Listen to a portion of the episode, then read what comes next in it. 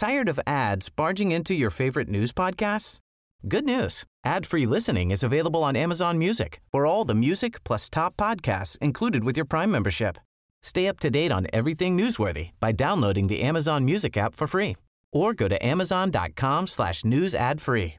That's amazon.com slash news ad free to catch up on the latest episodes without the ads.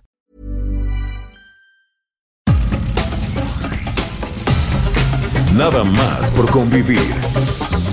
Política, cultura y ocio.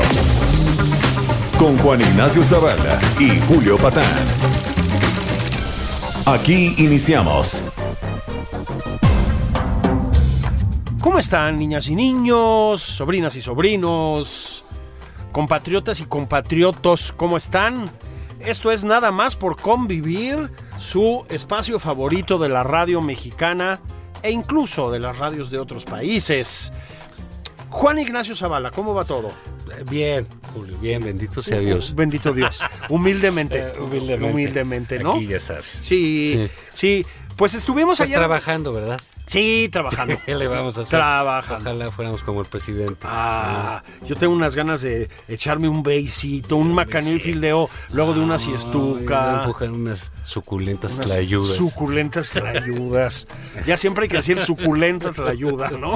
¿Cuándo va a dejar de tragar el compañero presidente? No, pues- No manches, ¿cómo le mete al, al- A, a la garnacha, a la ¿verdad? garnacha? Sí, ¿no? Luego, esas, esas cecinas que se echa ahí en, ¿cómo se llaman? Cuatro Sí, vientos. tasajos ahí. Híjole.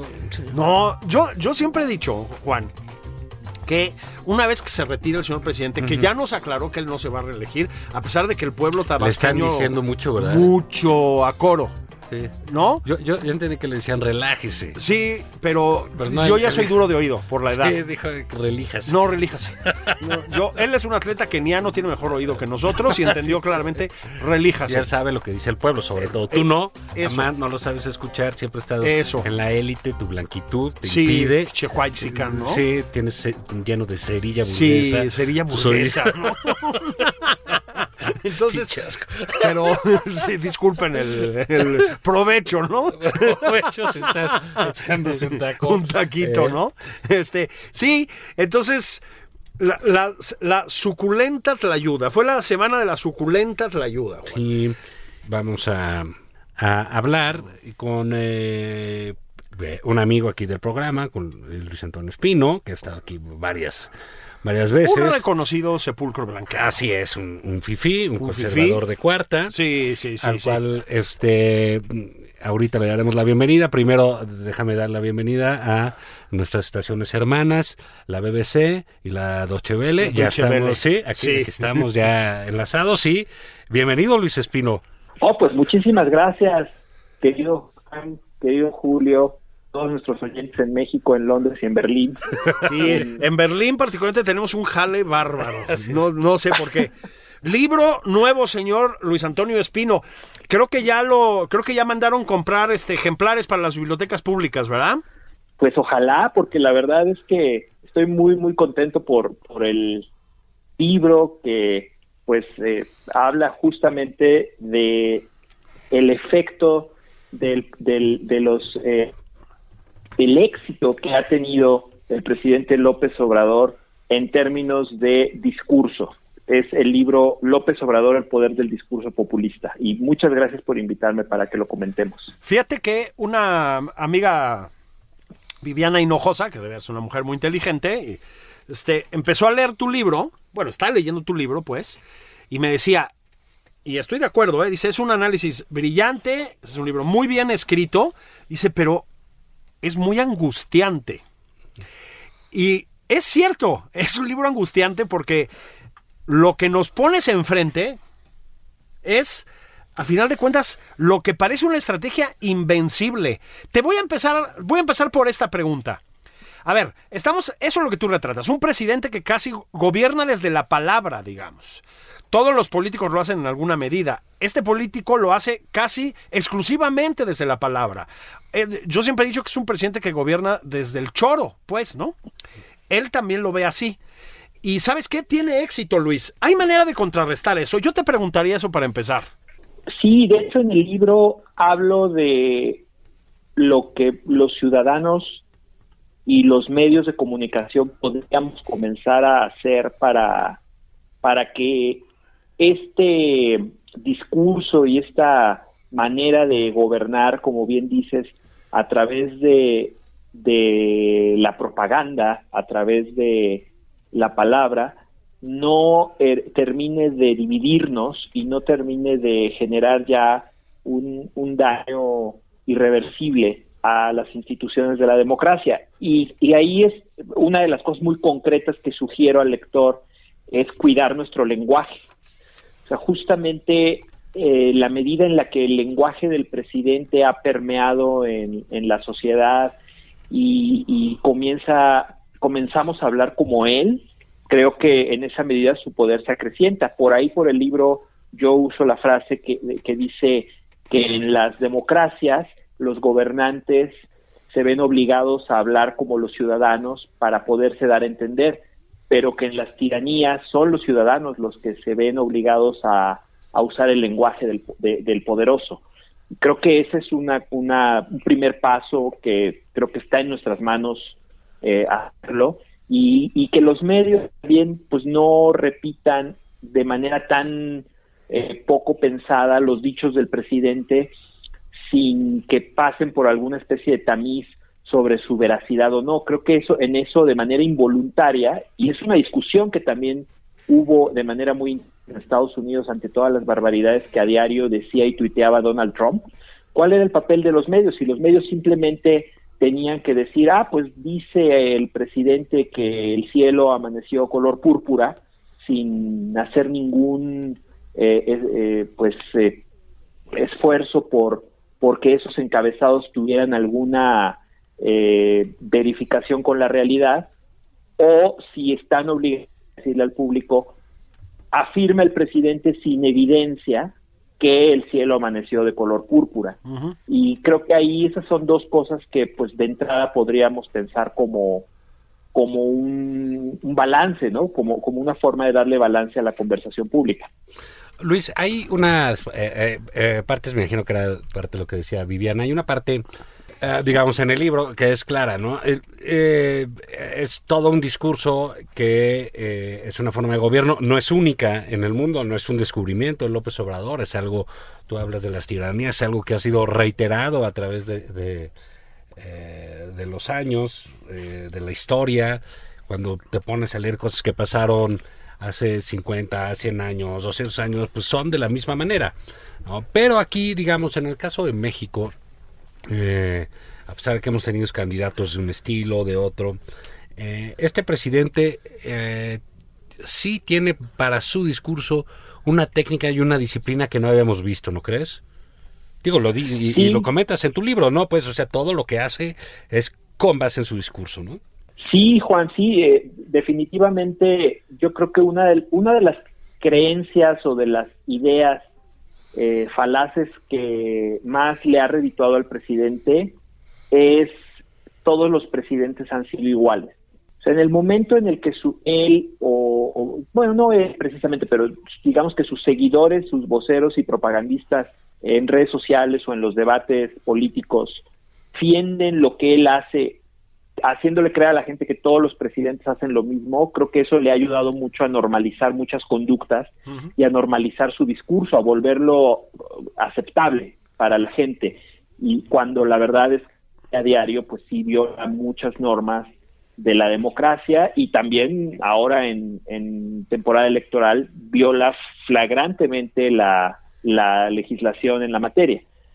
Eh, y, y, pero eh, en el libro básicamente yo afirmo que él sigue cinco pasos disciplinadamente sí. todos los días en todos sus mensajes y esos cinco pasos, esas cinco acciones es lo que le han permitido ir ganando lo que yo llamo en el libro la batalla por el control de la realidad y sabemos que quien controla la realidad controla la política y controla el poder. ¿Nos dices esos cinco pasos para nuestro amplísimo auditorio, por eso, favor? Eso, eso.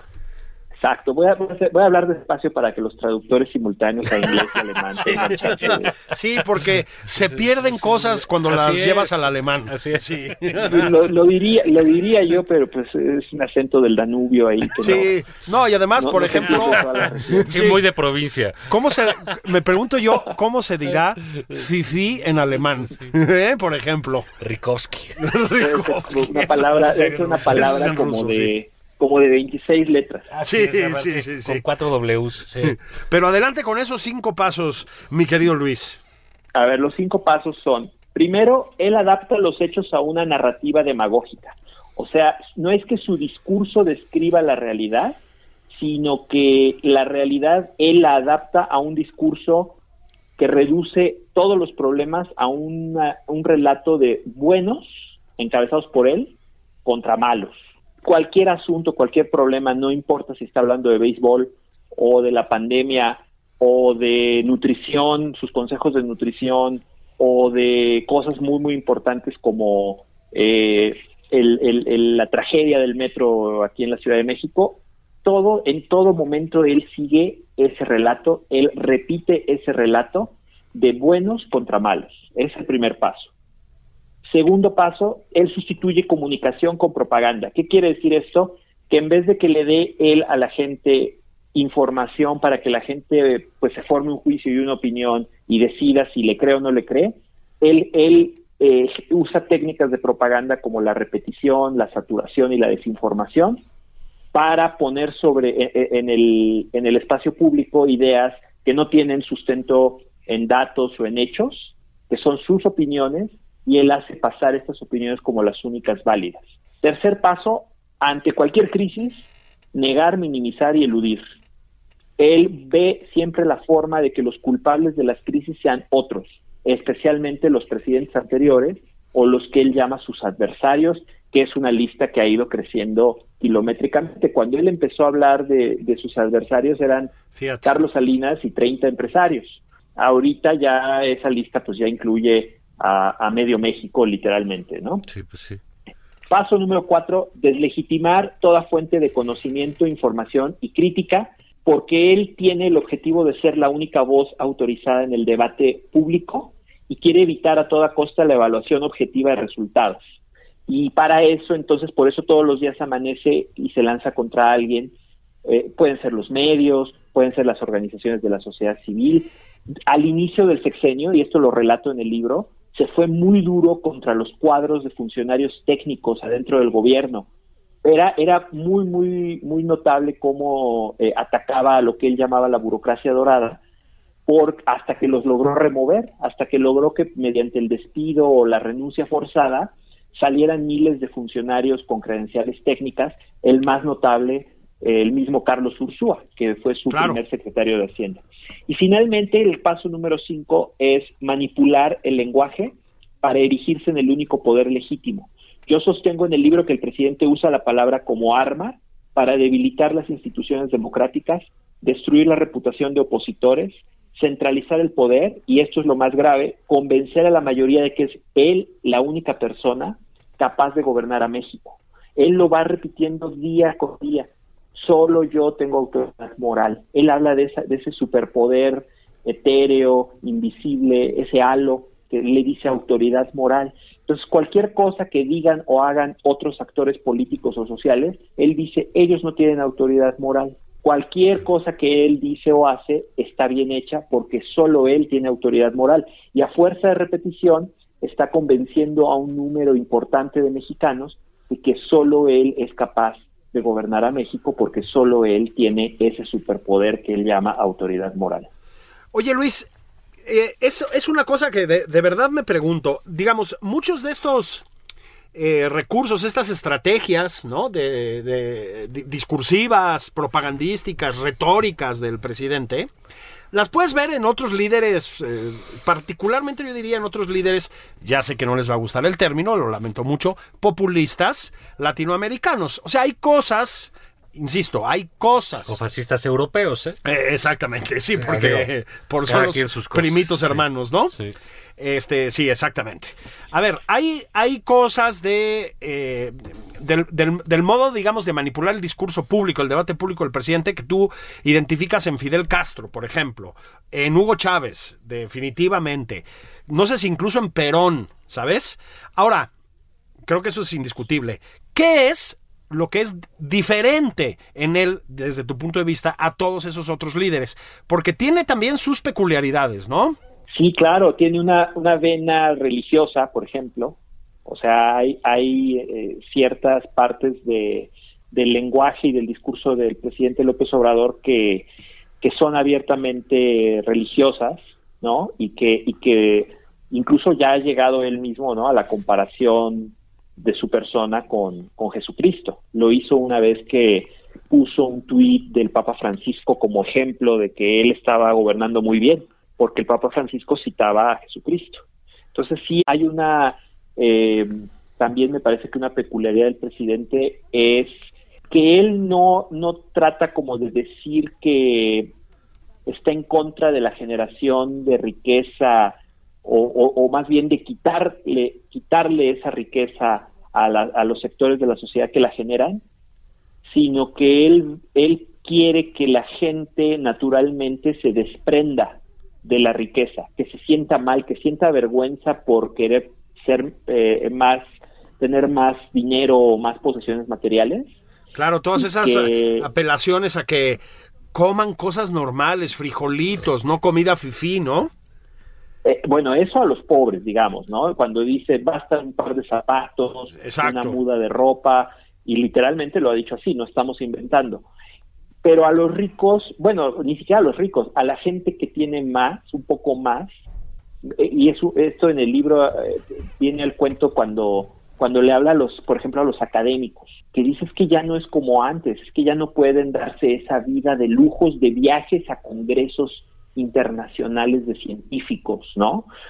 Este, y que, que él ve, por ejemplo, viajar al extranjero como un lujo, un dispendio, y él esperaría que la comunidad científica se, se renunciara, como él renunció al avión presidencial. Claro. Así de ese modo, o sea, él, él le gustaría ver una renuncia eh, con, y por eso argumenta en este tono cuasi religioso que eso es su concepto de bondad. Una persona con dimensión social, como él la llama, una empresa, un empresario o un ciudadano con dimensión social, es aquel que, que de, este, de esta forma que renuncia a, a, la riqueza, a, lo que él le llama privilegios, ¿no? Pues ni siquiera es riqueza, porque un viaje al extranjero no, no es sinónimo de riqueza, es él, él lo considera un privilegio, digamos, y por eso habla mucho de atacar todas estas eh, los salarios, las prestaciones de los funcionarios públicos, y no solo a los funcionarios, también se fue a los centros públicos de investigación académica. Sí, claro. Bueno, y es otra cosa que acabas de comentar, pero volvamos a ella. Es también, a ver, creo que es inherente a los, regímenes populistas. Lo dijiste tú, lo dices muy bien en el libro, es esta, mm, este rechazo, esta aversión aversión, ¿no? A el conocimiento especializado, el conocimiento científico, a todo lo que es verificable, a todo lo que es concreto, ¿no? Eh, pues digamos, los resultados en términos de la pandemia, por ejemplo, son, son elocuentes. Em, es también eso, ¿no? Es decir, em, esa idea como de que hay una dimensión del conocimiento que también es de los privilegiados. Y es muy útil, ¿estás de acuerdo, no Luis? Lo cuentas tú en el libro. Es muy útil porque te permite gobernar al margen de la revisión de cuentas, digamos. Sí, completamente. Eh, hay un tema ahí de, antagonizar con las élites y hay una élite en México que, en mi opinión, tenía una tendencia eh, mayoritaria a apoyar al presidente López Obrador, que son los los académicos y, la, comunidad científica. Sí, cómo no. Que de repente se ve, se sorprende cuando el presidente pinta una raya y dice que ustedes no son del pueblo, son élite, porque han tenido acceso a educación avanzada.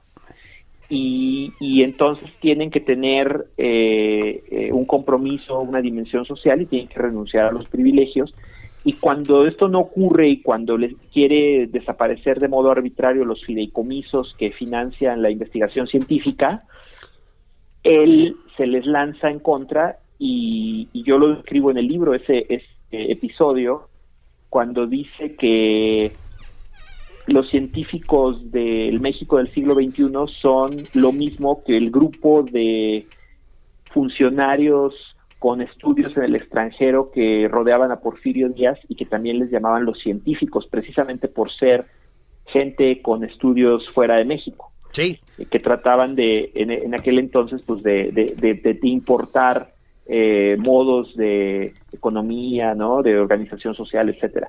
Y, y ahí yo creo que es una de las grandes revelaciones para, para muchos grupos de la sociedad ha sido muy revelador, otro es las organizaciones de la sociedad civil, ver cómo eh, un presidente que se decía de izquierda resulta tener un discurso atávico, premoderno, que está en contra de cualquier voz que dispute el control de la realidad con datos, con cifras y con argumentos y con opiniones.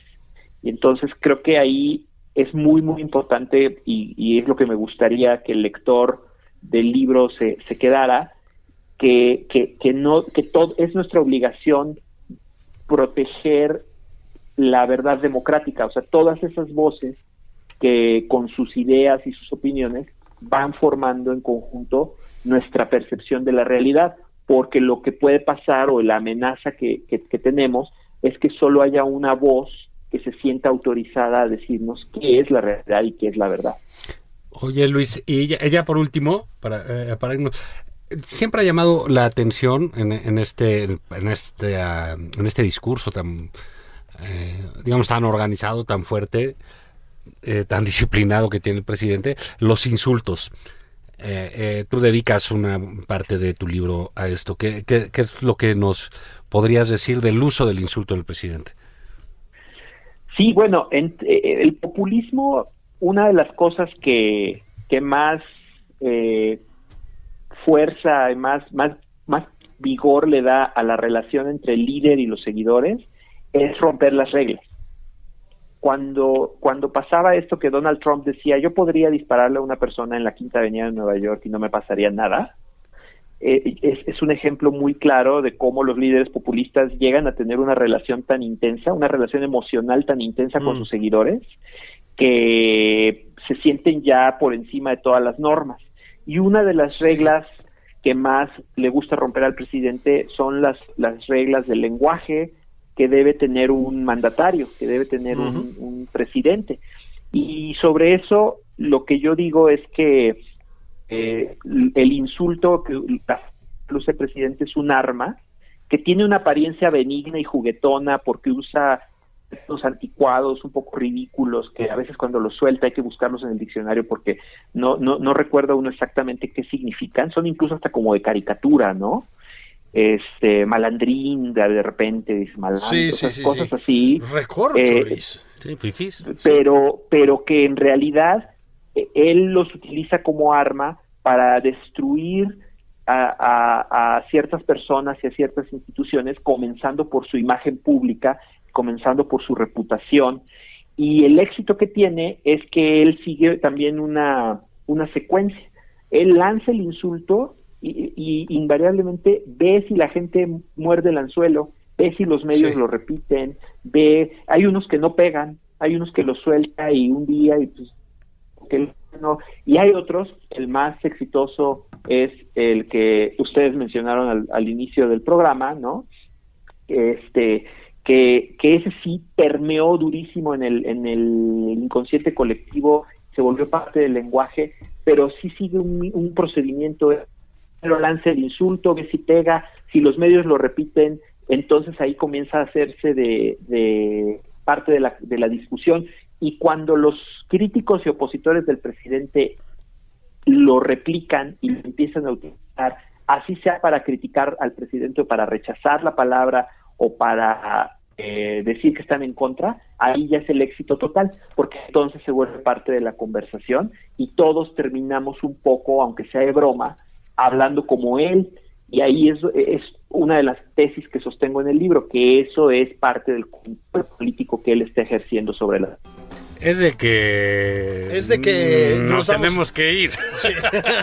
Gracias, Luis Antonio Espino. Mucha suerte. El libro se llama El poder del discurso populista, de Editorial Turner. Cuando lleguen las millones de millones de pesos por regalías, esperamos que nos invites una comida, querido Luis. Eh, euros, libras por, por nuestro auditorio. Sí, Y, y les invitaré unas suculentas tlayudas. eso, unas suculentas ayudas. Gracias. Nosotros vámonos un corte y regresamos. Esto es nada más por convivir.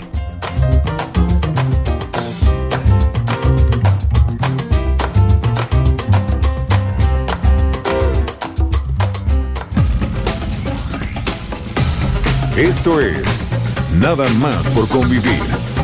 Una plática fuera de estereotipos. Con Juan Ignacio Zavala y Julio Patán.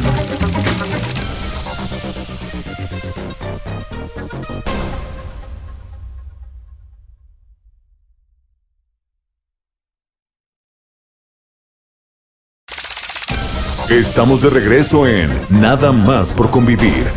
Aquí Juan Ignacio Zavala y Julio Patán.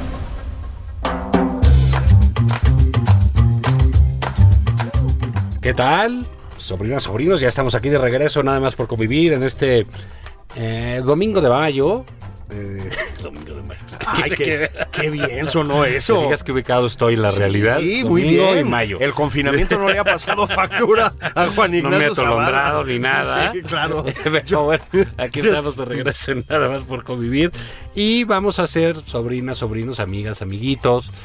eh, ustedes que con gran entusiasmo han participado en esta pregunta que hicimos, que tiene que ver. eh, hablábamos del discurso presidencial eh, con, Con nuestro invitado. Luis Antonio Espino, minutos. Estas palabras tan tiernas, tan Sí. eh, comprensivas, tan Empáticas. cariñosas, tan empáticas. Ah, no, eso no se dice, presidente. No, esa palabra es, nueva. Perdón, perdón. Está inventada. Perdón, Sí. perdón a la Secretaría de Gobernación, no metan la tijera. y esas cosas. Sí. Quítalas. Si resiliencia yo sí la quitaba, eche palabra mamuca, ¿no? Nunca, Sí. por favor. Sí, basta. Basta. Entonces, eh, al carajo. Al carajo. El presidente dice, carajo, se acabó. Y ustedes hicimos una pregunta Una pregunta. a, eh, a todos ustedes. ¿A quién mandarían al carajo? ¿A quién mandarían al carajo? Mira, es que mira, Juan, yo, yo diría esto, ¿no? Checa esta frase que voy a lanzar ahorita, que voy a poner así casual sobre la mesa. La 4T es una pedagogía.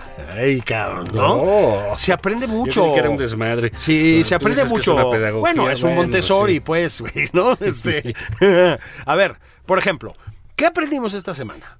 Aprendimos a bailar con el doctor López Gatel. ¿eh?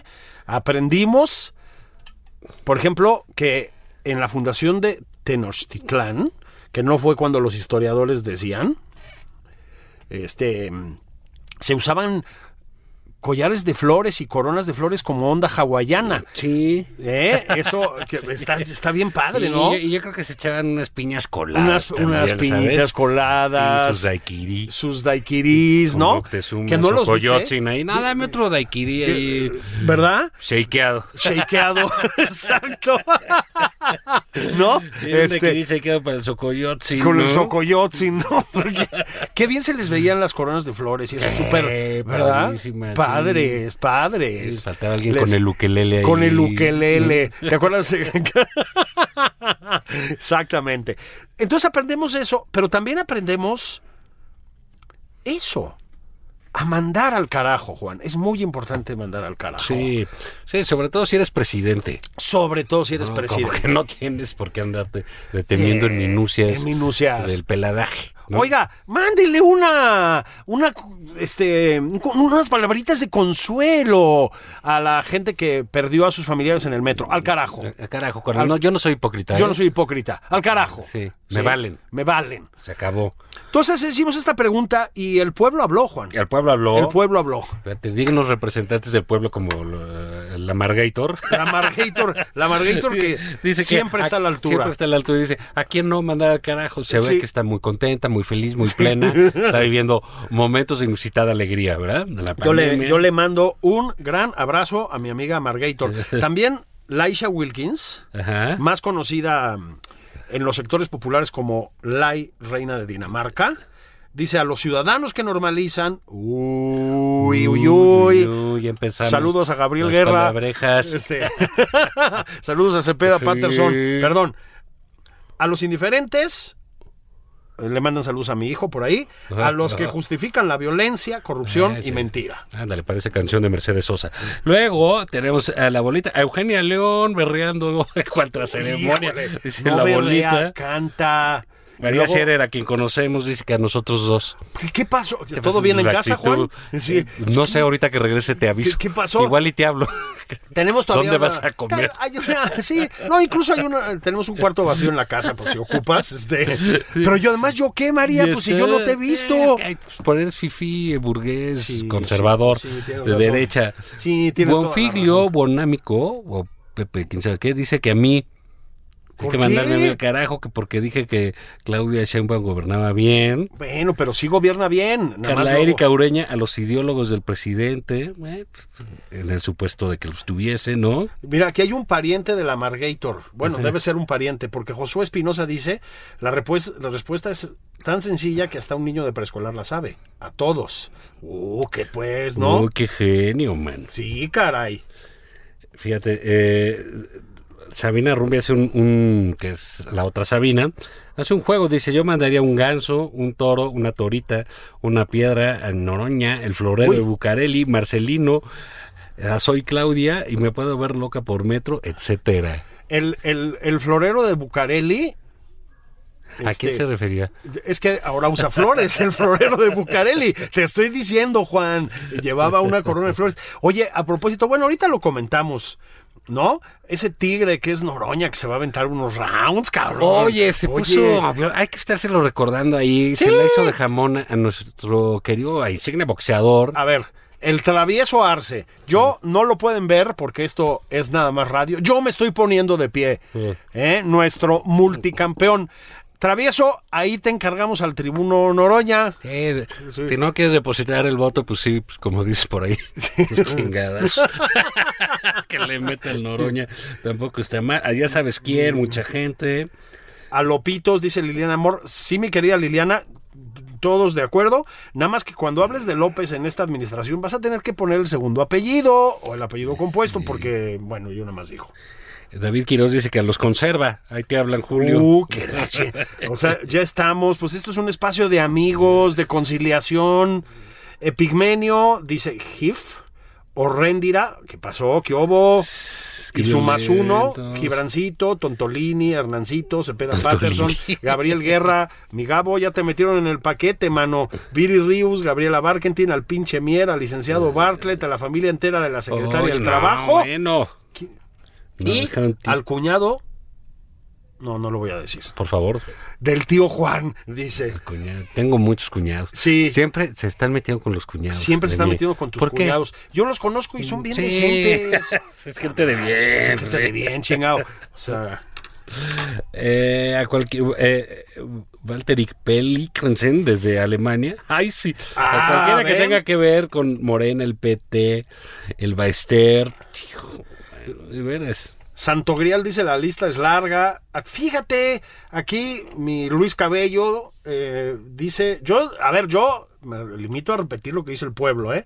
A la Nale, fíjate, no le había tocado a Rocío en este espacio. Anda una medio mención. desesperada. Sí. Desesperada, perdóname, medio desaparecida, ¿no? Desaparecida. Porque quien anda desesperada es eh, Irmeréndira, que el presidente ya le hizo como que fuchi, ¿no? Híjole, me parece que. A ver, mi Irma, este, no te lo puedo decir en Twitter porque me tienes bloqueado, pero Irma, puedes venir aquí y contarles a los tíos Juan Ignacio Zavala y Julio Patán qué pasó.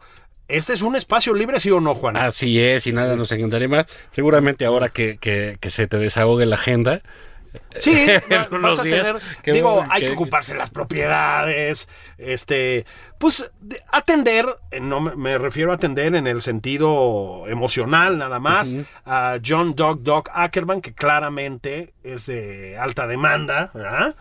Este, mm, a propósito, no hay que andarse metiendo en, eh, en los Zooms del doctor Ackerman, me distraen a la concurrencia de esa sabiduría.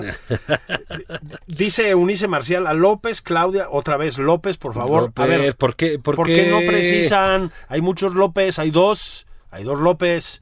Claudia Marcelo, sus violadores y pedófilos, bolas, Mario Delgado.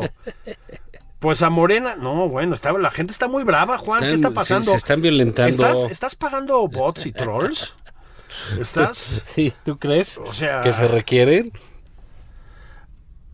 Por ejemplo, a todos los progres de pseudoizquierda que con su voto en 2018 son cómplices de cómo está México y no admiten que son responsables del desastre. Uy, un saludo allá a Democracia Deliberada. Uy, uy, uy, uy, Qué uy. genio, man.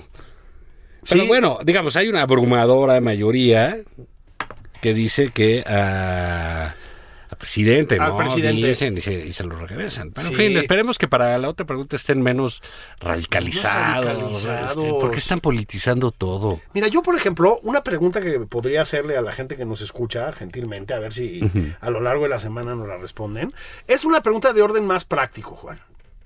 No sé si has notado, tú no porque tú tienes salud de atleta keniano, pero yo que ya estoy más deteriorado físicamente, pues requiero mucho medicamento, ¿no? Entonces, este, no, no empiecen con lo del Viagra y la chingada, eso no. Este, Ya, pero... esos ya no. No, o sea, ¿para qué, güey? ¿Qué? Pero, o sea, ¿para qué chingado, no? Ni para despertar. No, pues ya nada, güey. Pero que tu antidepresivo, Así que tu, es. ¿no? Que, que, que tu antipsicótico, que tu, ¿no? Que, que... Tus calmantes sí, también, que tu ibuprofenito para no sé qué. Ya llegó el Riopan a las farmacias, ya llegó. Eso, pero para allá iba yo. Sí. El Riopan, por fortuna, ha vuelto a nuestras vidas. No hagan compras de pánico, sean buenos ciudadanos, ¿estás de Sí, acuerdo, Juan? déjenos algo. Todos lo extrañamos. Sí. Hijo, mano, es que el presidente tomará Riopan con esa dieta que lleva. No, seguro por eso se acabó, güey. Pues no me, le mete al irritante que se ve que. bueno. Sí. Y eso que no toma, ¿eh? Y eso que no toma, exactamente.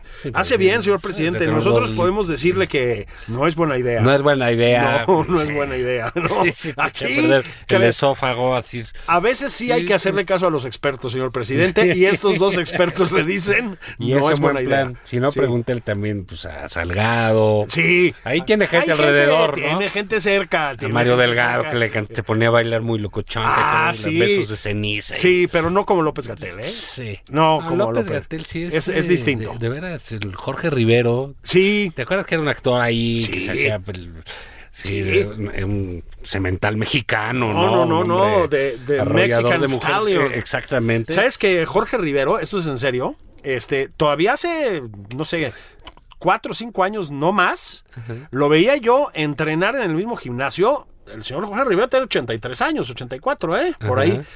Impresionante la forma física en la que estaba, ¿eh? Ese sí era un atleta keniano, para que veas. Sí, pues, Pero, pero bueno, tienen un Jorge Rivero ahí, que es este el doctor Gatel, sí, no, un galán ¿no? de galanes. un galán de Sí, galanes. Brad Pitt de la 4T. Sí, como, como, como decía el papá de un amigo de Miguel Ángel Díaz Monjes, al, al que le mando un abrazo, parpadea mi virilidad. Oh.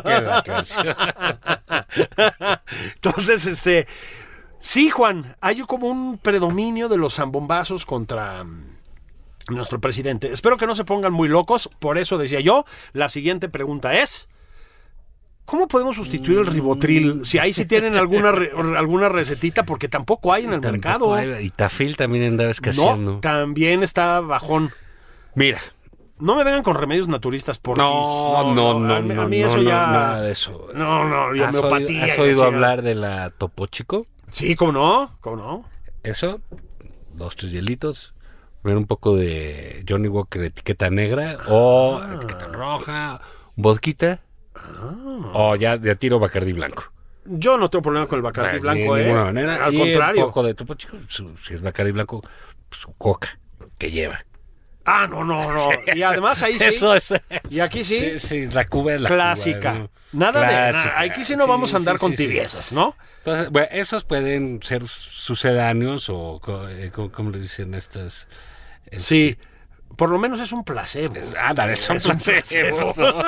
que pues, y dices, oye, pues no ribotril. Pues sí, pero ya te estás empujando media pata de elefante. Media pata de claro. Con dominguito. No, fíjate, yo estoy durmiendo a toda madre. Lo, lo que sí extraño es el Riopan, ¿no? Sí, mucho perdón, pero ya. Sí, el ribotril, pues sí, de que me jeteo, me Sí, jeteo. sí, no, duermo muy bien. Digo, Pero bueno, tú te- pediste tengo el una- problema de que ya estoy una receta y sí, ahí se te sí, da. sí. En fin. Bueno, muchas Pues, gracias. Juan. Ahí sí tienen otra. Digo, pero sí, estoy durmiendo muy bien con mi pata de elefante. Digo, ya me está sangrando el esófago, pero este, pero fuera de eso todo en orden, ¿no? Este, ningún tipo de problema. Ninguno, ninguno. No. Entonces, pero bueno, y ya pues, listos para enfrentar pues esta semana que viene, que a ver cómo, No, bueno. a ver cómo se pone, a ver en qué desembarca todo el asunto electoral, ¿no? Que, que, que, pues, el presidente, pues a ver qué decide, ahora en qué se mete, a quién, ¿A quién? qué, qué elección vulnera, ¿no? ¿Qué, qué eso? ¿Dónde mete las manos? Ay, mi señor presidente, andamos Porque eso sí, no, no, no había meterse de esa manera. Yo entiendo también, eh, digamos, un poco en lo, en lo que decía eh, Espino sobre el discurso, pues es una novedad y el presidente López Obrador dijo, yo voy a cambiar ¿Sí? Y yo no voy a ser igual y yo, y, y en eso sí, pues sí, no, no es igual y sí, pues a- a- a- puede ser que quienes extrañemos cierto comportamiento de un presidente de la República, pues, eh, digamos, pues nos tengamos que fregar, ¿no? Porque hay un nuevo estilo, etcétera, y en Sí, eso, sí. pues de hablar, él, él decide cómo, y si los de antes no se metían, pues él se mete. Así es. Y créanme, se va a seguir metiendo, ¿eh? Ah, bueno, claro, y en O la sea- medida en que esto puede ser un tema de conversación, en vez de hablar de otros eh, eh, problemas, pues así sigue siendo. Sí, eh, decías bien en el programa de ayer, Juan, el presidente a veces distrae la atención con lo que dice y otras veces no distrae la atención, está tirando, o se está poniendo la mira y disparando, ¿no? Este, yo creo que el caso de las gubernaturas, ya lo dijimos ayer, es el segundo. No está distrayendo la atención, ¿eh? está, está invadiendo los terrenos terrenos ajenos, por decirlo así. Sí, va a estar pesadita la semana. Yo creo que por eso, Juan, tenemos que hacer eso que luego hacemos los domingos y que tanto gusta. Repartir cultura, erudición, Así es, conocimiento. conocimiento, conocimiento. Eh, eh, eh, un saber que cura. Un saber que cura, exactamente. Fíjate que anda eh, circulando por, voy a decirlo, por las salas de cine, Juan. Eh, la nueva película, bueno, ya no es tan nueva, lo que pasa es que se le atravesó la pandemia, ¿no? Entonces apenas se estrena, digamos, de manera, pues iba a decir masiva, tampoco es masiva, pero bueno, de manera amplia, la nueva película de Arturo Ripstein. Supongo que conocen bien todos a Arturo Ripstein, es pues el, el más premiado, probablemente el más internacional de nuestros directores de cine, antes, digamos, de esta nueva guardia que es la de González Iñárritu y etcétera, ¿no? Lo que pasa es que Arturo Ripstein hizo su carrera básicamente, ha hecho su trayectoria básicamente en México, Juan. Tiene varias películas que son muy importantes en el contexto del, cine nacional. El lugar sin límites, esa película brutal que es El Castillo de la Pureza, por ejemplo, El Mm, Imperio ¿Ese es la- Palacio Nacional? es el Castillo de la Pureza. Exactamente, ¿no? Otra vez vamos Ya a van hablar a hacer películas. Sí. no que íbamos a hablar de cultura. de y eso. cultura. Pues ya Pigmenio está con las cámaras puestas, chinga, hombre, ¿no? Este, nada más necesita otro préstamo de 150 kilos, mano, porque Claro. no, ahí, ahí le encargamos al banco, de no sé qué chingados, ¿no? Este, que está saliendo cara la narcoserie, mano. No, bueno, pues sí, No, ya es para está- que seguramente para echar la culpa a los del pasado. A ¿no? los del pasado. Pero con esos relojes, esos trajes. Esa postura. En fin, ya nos esa, esa de- postura. Pues, pues película nueva de Arturo Ripstein. mm, sobre aviso no hay engaño. Está rudita, ¿eh? Es, em, se llama El Diablo entre las piernas. Es una película, fíjate tú, ¿eh?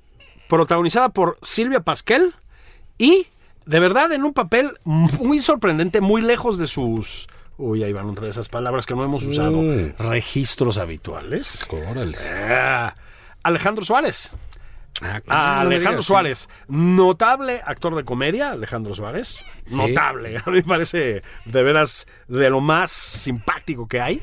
Bueno, aquí, lejísimos de esos registros, es un matrimonio de la tercera edad, adultos mayores, Sí, ya, ya vacunados y todo. m- mira, muy mayores en este caso, que pues tienen una relación espeluznante. Espeluznante. Es una, una, una relación violenta, codependiente, retorcida, muy de película de Arturo Ripstein, digamos. Patricia Reyes Espíndola, por ahí también, Daniel Jiménez Cacho, tremendo elenco. Bueno, le costó a la película llegar a las salas de cine porque no había salas de cine abiertas. Festivaleó como era justo y necesario. Ahora está en salas, por lo menos chilangas, no estoy seguro en el resto del, del país. Pero ahí está, échenle un ojo, nada más les digo. Sí sales como con pesadillas, ¿eh? Sí. No, y ahorita que nos escribió doña María Scherer No, para ah, decirnos sí, que nos fuéramos a te- ¿verdad? Pues este, ya no sé qué decir, cabrón. Sí. Oye, Sí. fíjate, ahí también en, eh, eh, digamos, por si van a ver eh, eh, la, la tele, las series, yo vi un documental de- del cantante de Inexcess. Uy, uy, ¿Ya te uy. Que, es- que es muy sorprendente porque, digamos, es de estos chavos dotados con una voz, una cosa natural, alguien que no que no pudo tocar un instrumento, medio negado para esas cosas Sí, pero que sin embargo tenía una voz este, Extraordinaria. extraordinaria y que realmente sin necesidad de estudiar etcétera tenía una voz que sorprendía y, y mucho en el en el en el eh, eh, digamos eh, australianos no Sí, australianos. Este, el grupo que tuvo un pegue durísimo allá en nuestras eh, juventudes eran extraordinarios, ¿eh? Sí, sí, sí, sí, sí. Y de veras era una voz muy especial, un sonido muy especial del grupo. ¿no? Y él, pues bueno, un hombre guapo, joven, era una suerte de sex symbol, un, un, digamos, muy del estilo Jim Morrison, muy en ese... Sí, sí. Eh, En, en- en esa línea, ¿no? sí. De- de- Era como el nada más por convivir del pop rock. Exactamente. ¿no? Sí. Sí, ya sabes, idolazo. Idolazo, sí, sí, No importaba lo que pasara, la adoración era sin límite. sí, sí. Galán, todo lo que hacía bien, todo lo que hacía este era eh, aplaudido. Y bueno, pues lo de siempre que pasa por, ahí, por esos por esos lares, ¿no? Las drogas, las sobredosis, las eh, las historias de depresión, de, de- de soledad. Se llama Mystify, el, el- el- el documental. Mm. No, no, él, él muere. ¿no? Eh, vale la pena, ah, porque eso, eso es un buen viaje por el, eh, pues por ese mundo que siempre encanta. Pero Sí, que, eh, es- no, esa pues atracción de la penumbra, de las pues sí. estrellas, etcétera.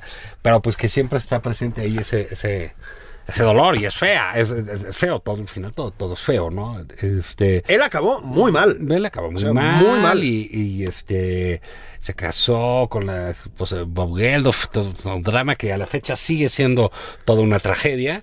Pero en fin, véanlo, porque sí, sí eh, digamos, en esta eh, onda que ya tiene algunos años, pero de los documentales, etcétera, que, que están en, en un par de horas y que puedes ver cosas muy bien hechas. Sí.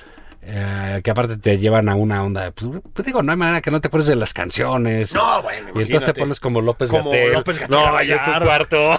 Sí. O, o como Marito Delgado. Sí, como Sí, Marito Delgado, sí. mueves el pelo y un pantalón y vuelta. y ahí estás. el rey de la pista, ¿no? Fuego en la pista. Sí, sí, sí. Entonces, bueno, ese, ese está bastante bien, aparte de lo que ya pues, podamos estar este, viendo y oteando en. en- Hoy hemos en estado cultísimos, libro de Luis. Antonio Espino. Es. No, pues ¿no? también los domingos así. Como así debe ser. es, No la todo cuatro- es frivolidad, La oigan. 4T nos obliga a este compromiso con el conocimiento. Con el ¿no? conocimiento, con la elevación Eh, espiritual, Así es, con el talento. con el talento, Sí, sí, sí, exactamente. por delante. Y las ganas de saber, ¿no? Las ganas Porque de saber. si algo es tú en, en la gente, la es ese, ese afán de conocimiento, Sí, yo sabes en quién lo veo así como muy, muy, muy, muy marcadamente. En Salgado Macedonio, ¿no? Sí, Le notas no, esa. bueno, inquietud. esa Y a esa edad, ¿no? Claro. Como que es todavía más admirable. Más admirable. De quiero ir a la biblioteca pública, quiero enciclopedia. Ese sí es como de película de Ripstein, ¿no? Pero después de cinco botellas de Tonayán, cabrón. o sea, qué bárbaro, güey. Y ahí está el toro, y ahí está la torita. Y, y bueno, pues la verdad que los libros, las series, las películas, lo son muy buen escape. No, de bromas este aparte. desmadre ya, no, o bromas sea, aparte serio, es ¿eh? muy necesario. que sea que el tweet, el toro, la torita, el ganso, la, toda, Sí, la, el- toda la el- fauna. Toda la fauna. Sí. La 4T es para aventarse, ¿no? Sí, sí, Pero sí. bueno, pues siempre hay este elementos de distracción Así es. eh, eh, a, la mano. Bueno, y así es como el tigre Zavala y el león Patán se, despiden ver, de ustedes. Sí. Se despiden de ustedes, Así es. niñas y niños. Nos vemos, eh, nos oímos pues el fin de semana que entra, el, El sábado. fin de semana que entra, aquí vamos a estar en cabina, este, en cabina Infonavit Así todavía. es, sí, sí, sí. sí. Pero Y ya le tenemos cariño, ¿eh? ya le tenemos cariñito Sí, aquí. Sí. si no te mueves mucho, no le pegas con el hombro a Juan, que está al lado, ya sabes, Así ¿no? es, estamos Este, estáticos así. este, estar- si quietos. ¿no? Quietos. quietos, Como ¿no? debe ser. Como militares ingleses, Sí, ¿no? al Sí. piso, como si estuviésemos en, en la bici aislando el pedaleo. Exacto, por eso a lo mejor escuchan ustedes como si estuviéramos hablando desde dentro de una, no sé, lata de frijoles, una cosa así. en una caja fuerte. En una caja Pero fuerte. bueno, vámonos, gracias. ¡Abrazos!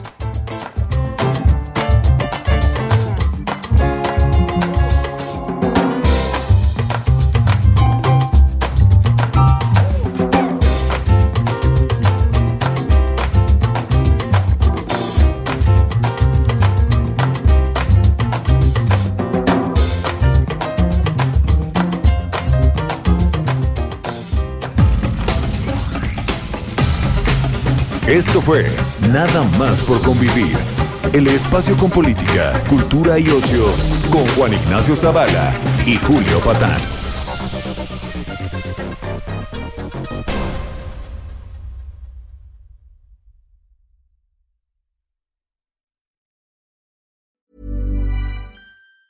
Tired of ads barging into your favorite news podcasts? Good news. Ad-free listening is available on Amazon Music for all the music plus top podcasts included with your Prime membership. Stay up to date on everything newsworthy by downloading the Amazon Music app for free or go to amazon.com slash news ad free. That's amazon.com slash news ad free to catch up on the latest episodes without the ads.